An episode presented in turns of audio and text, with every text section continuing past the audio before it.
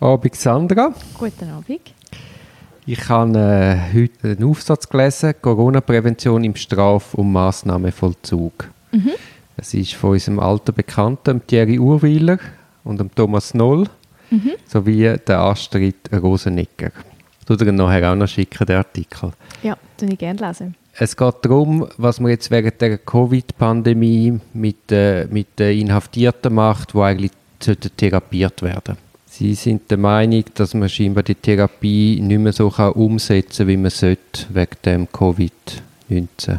Ähnlich wie Besuchskontakt eingeschränkt sind, oder wieso? Ja, das ist eine gute Frage, wieso man das muss einschränken muss. Wahrscheinlich, ich, ich verstehe es ein bisschen so, dass man ja überhaupt in der, in der ersten Aufregung einfach alles abgefahren hat. Ja, die, aber eben, das ist eine berechtigte Frage. Warum soll man nicht können therapieren mit, mit äh, Empfehlungen vom BAG? Sollte das ja eigentlich gehen, dass man die, die ja. Therapiefrequenz kann aufrechterhalten kann. Genau, also ich habe jetzt einfach so das Gefühl, da, also wir draussen haben ja auch Einschränkungen gehabt und dort, auch dort hat man Lösungen finden wie man die Therapiesachen kann irgendwie halt umsetzen, allenfalls auch über Distanz und ähm, auch die Gefängnisse sind ja zum Teil jetzt recht fortschrittlich geworden. Wir haben ja auch mit Leuten können telefonieren. Hast du nicht sogar so eine Art Videocall mal noch können machen aus dem vom, ja, ja. ins Gefängnis? Also einfach irgendwo die technischen Möglichkeiten wären da. Vielleicht würde sich so etwas auch so gestalten lassen, halt im Notfall. Es hat ja in irgendeiner von diesen vielen äh, Covid-Notverordnungen ja geheißen, Arzt, Psych, respektive medizinische Eingriffe sind nur noch zulässig dort, wo es wirklich dringlich ist. Okay, ja. Ja, ich sehe den Punkt, aber... Andererseits, da besteht ein staatlicher Auftrag, man sperrt Leute weg, mhm. sagen wir unter einem 59er-Massnahmen und dort ist ja Teil vom staatlichen Auftrag, dass man therapiert. Das ist eigentlich der Grund, dass man sie wegsperrt. Also ich fände es jetzt so problematisch, dass man in so Fällen sagt, okay, man, man setzt Therapie aus. Ja, es ist, es ist ein mega Spannungsverhältnis irgendwo, weil ja das Ziel vom Ganzen ist auch, dass, dass die Therapie, durch die Therapie, dass man dort etwas verändert und wenn man dann einfach die auf unbestimmte Zeit mal aussetzt, äh, ja, dann verlängert man etwas, wo die Person halt, also die Person ist nicht der Grund für das und das mhm. ist irgendwo, ja, das, das finde ich einfach, ist moralisch schon ein bisschen stossend irgendwo. Ja, finde ich auch, finde ich auch. Sie diskutieren dann quasi zwei Ansätze. Der eine Ansatz wäre, dass man die Leute bedingt entlassen Ja. Also quasi bedingte Entlassung nach der Hälfte der Strafe. Das wäre Artikel 46 Absatz 4 StGB. Diese Lösung weist es aber zurück, weil für das brauche ich eine positive Legalprognose und die haben wir ja dann allenfalls nicht und äh, mhm. quasi pandemiebegründende Ansteckungsrisiko sehr keine außerordentlichen Umstände gemäß StGB 86 Absatz 4. Ja, also das sind ja, Entschuldigung, dass ich schnell unterbreche, aber das ist ja die Lösung, die andere Länder ein bisschen gemacht haben. Dass dann Leute oder relativ grosszügig Strafgefangene entlassen haben oder unter Hausarrest gestellt haben. Wobei ich dort nicht ganz äh, weiß, welche Kategorien von Straftätern man heimgeschickt hat. Ja, da sind sie sich jetzt auch komplett mit dem Wissen. Ich muss sagen, ich finde aber den Ansatz schon nicht ideal. Eben gerade ich meine, das ist gleich aus einem Grund sind die Leute dort, und zwar, weil man ihnen will, mit ihnen eigentlich diese neue Chance will erarbeiten Und wenn jetzt mit in diesem Prozess ihnen, sie auch aus dem Setting rausnehmen, ich finde, das ist, ist für beide Seiten halt irgendwo gefährlich. Du, du müsstest eine Person rausleiben, die noch, noch keine gute Prognose hat, wo es einem Grund in diesem Therapiesetting innen ist. Ähm, ja, und andererseits irgendwo auch, ich finde auch für diese Person, das, das, das, ist, das ist krass. Also Haftentlassung ist so schon etwas etwas Einschneidendes und wenn du eigentlich noch eine besondere Betreuung bräuchtest, ja, ich finde das, also, ja, es ist, ist eine heftige Lösung irgendwo für, aus beiden Perspektiven. Ja gut, es ist eine Frage von der Verhältnismäßigkeit. Wie gefährlich ist er wirklich? Sowieso, ja, nein, also wenn jetzt ja, jemand sehr am Ende und wo eigentlich so schon Und weißt, ich meine, das ganze Modell mit Therapieren unter diesen gesund, äh, besonderen Voraussetzungen im, in, in Haftanstalten, das sind ja alles so konstruierte Situationen. Also ich glaube sowieso, dass das nicht kann funktionieren kann. Vor allem, wenn du es dann noch mit Therapie, Therapeuten machst vom Strafvollzug selber, wo nicht dem Arztgeheimnis unterstehen, wo du weißt, wo jedes Pieps rapportiert da kann gar kein Vertrauensverhältnis entstehen. Also ich glaube, der Staat überbordet vollkommen mit Kontrolle von seinen Inhaftierten, was dann eben am Schluss eine saubere, gute Lösung sabotiert. Also ich fände das ein spannendes Modell, dass man sagt, man stellt Leute unter Hausarrest. Oh, das gut, kann man heute technisch ja. überwachen. Warum nicht? Ja, Dann wäre er nämlich im, im sozialen Gefüge und in dem muss er später funktionieren und wenn man ihn in dem kann therapieren kann, Nein, das stimmt sicher. Das ist eine interessante Sache, dass man eigentlich zurück ist in dieser Situation, aber halt immer noch mit dem Damoklesschwert vor der Bewährung. Also das ist, dass man eigentlich wie so ein bisschen den Druck hat, dass man nicht... Ja gut, den hast du so, aber weißt du, dass man, also ist es klar, ich kann nicht frei rumlaufen. Aber irgendwie in Italien ist es ja auch möglich, dass man Mafiosi heimschickt und unter Hausarrest haltet. Also die ganz werden, alte. ja, aber das wird man ja auch müssen kontrollieren und das, Ja. Nein, technisch ist es sicher möglich. Das denke ich. Ich glaube, es ist wirklich, es ist auch mega, mega einzelfallabhängig, wie mhm. Also ich meine, wenn du jemanden heimschickst, wo einfach das Problem eigentlich die häusliche Gewalt irgendwie auch war, dann ist das vielleicht nicht optimal. ja, das stimmt. Aber eben, es kann sicher auch Leute geben. Ich habe nicht im ersten Moment, wo wir jetzt anfangen darüber reden, habe ich natürlich einfach den, den schwersten Verbrecher vor mir in meinen Augen gehabt, wo ich weiß nicht, was für ein Rückfallrisiko und was für Schandtaten schon vorher ja, ja, begangen das hat. ist Und klar. das ist also, auch nicht der Normalfall. Oder- Ja, ja. Darum, nein, ja, ich, Aber eben, es wird ja schon recht niederschwellig, wird der 59er angewendet. Ja, man muss sicher den Einzelfall anschauen.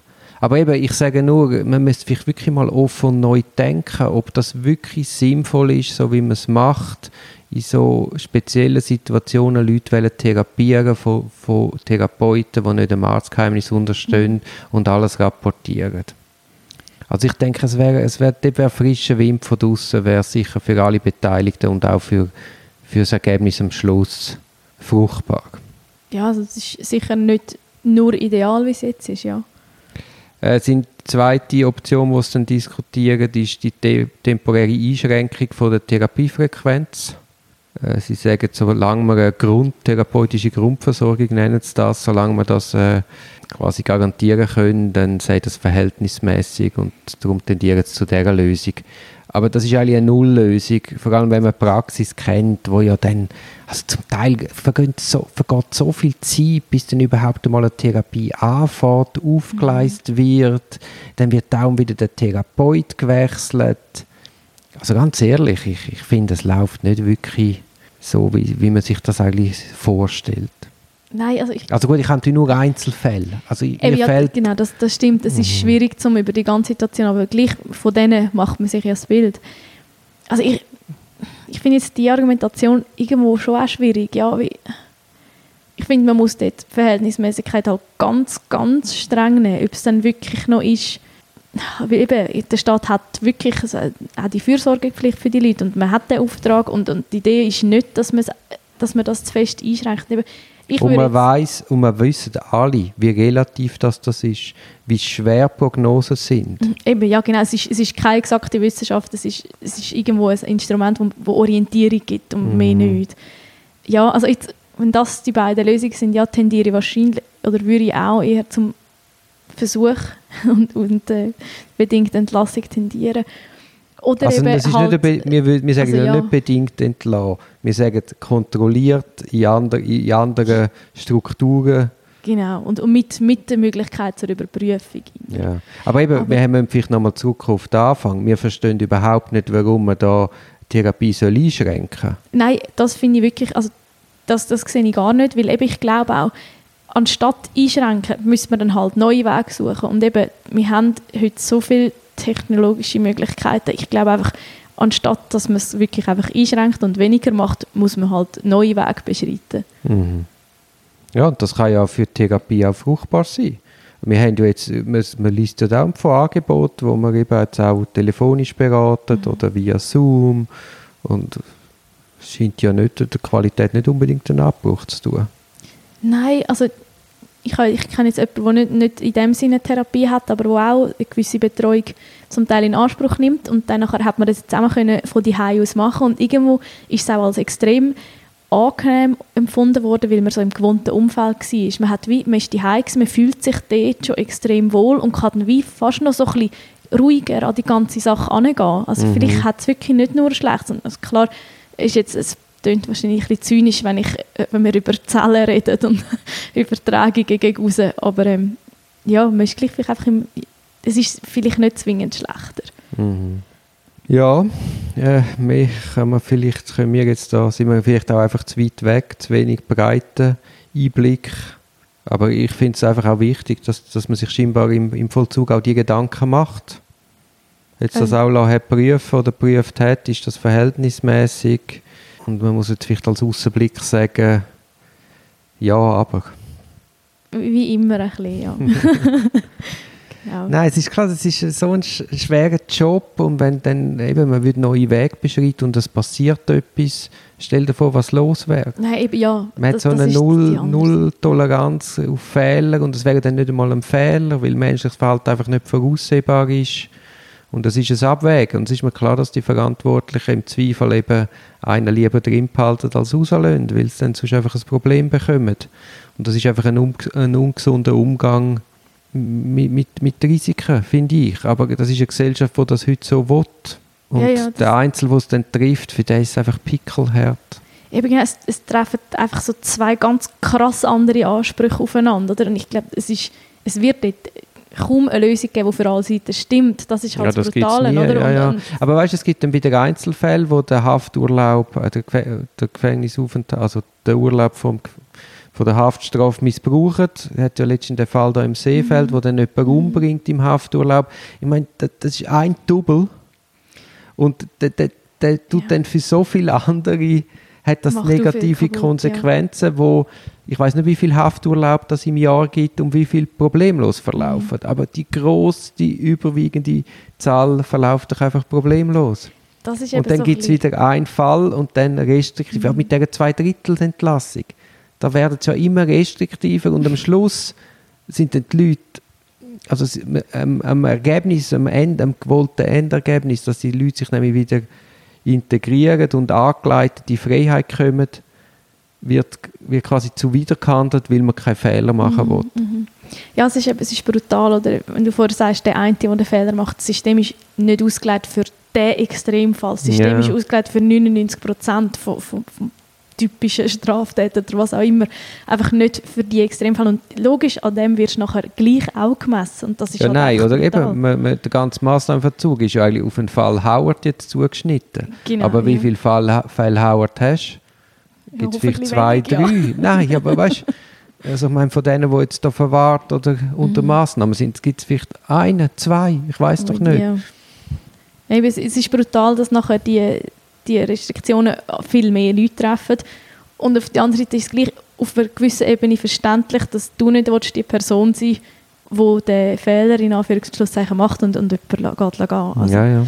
Äh, das ist wirklich, ich glaube, da findet man sich einfach nicht.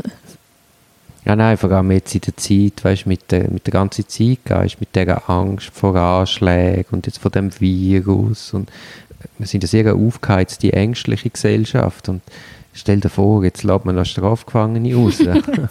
der Horror. die Apokalypse ist nicht. Also ich hoffe, wir sind dem Aufsatz einigermaßen gerecht worden. Ja, also ich, ich lese ihn jetzt sicher mal auf, vielleicht werde ich ihm dann noch ein bisschen gerechter.